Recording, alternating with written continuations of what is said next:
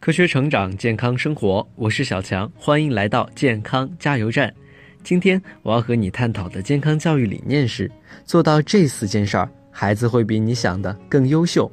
很多家长头疼孩子的教育问题，主要问题都集中在孩子为什么不听话，孩子为什么成绩不好，孩子为什么跟我犟嘴。但这些都不是问题的根本，仅仅是问题的表象而已。解决就得像治病一样，先治标后治本。那什么是本呢？就是亲子关系。亲子关系决定了你的孩子是否尊重你，听得进你的劝告和训诫。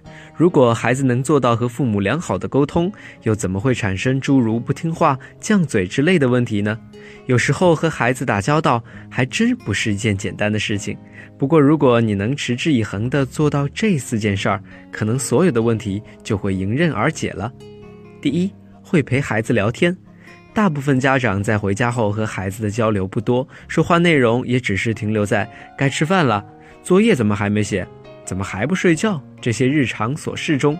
如果你也是这样，那可就丧失了教育孩子的大好时机。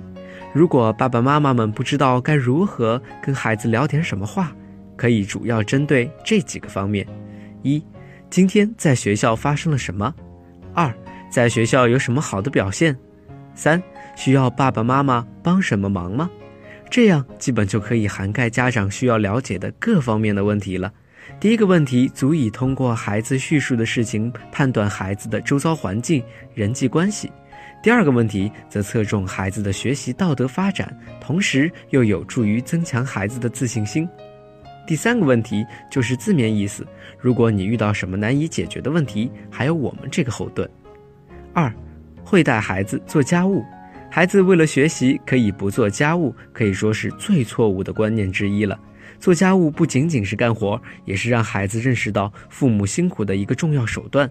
为了学习不做家务，会让孩子认为只要我学习好，所有人都要为我服务。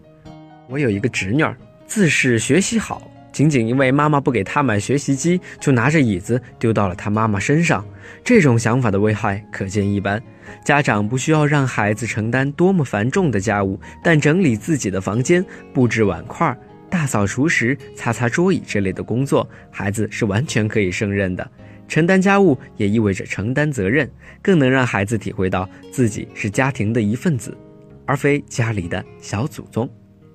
三会和孩子一起学习，在学校的学习主要是孩子学习新知识的过程，而回家之后的学习则要求孩子去进行复习和巩固，所以回家之后的学习时间也就显得格外重要。相对于口头敦促。行为督促对孩子更是有效的一种办法。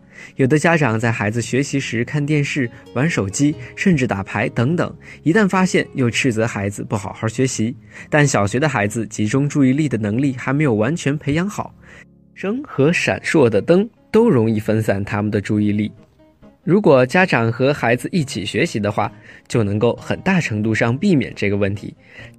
家长看闲书也好，写材料也好。只要保持一个静止的学习状态，就能让孩子感受到学习的氛围，进而自觉自愿地开始学习。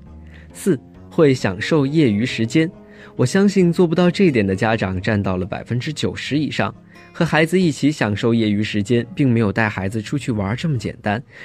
甚至还包括了一部分的教育内容。如果家长有自己的爱好和兴趣的话，肯定是最好的。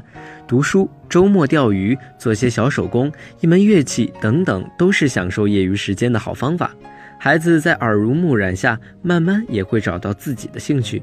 有的家长工作之余无暇培养爱好，那么有空的晚上一起看个动画电影，玩个网络互动游戏，也能取得放松身心的效果。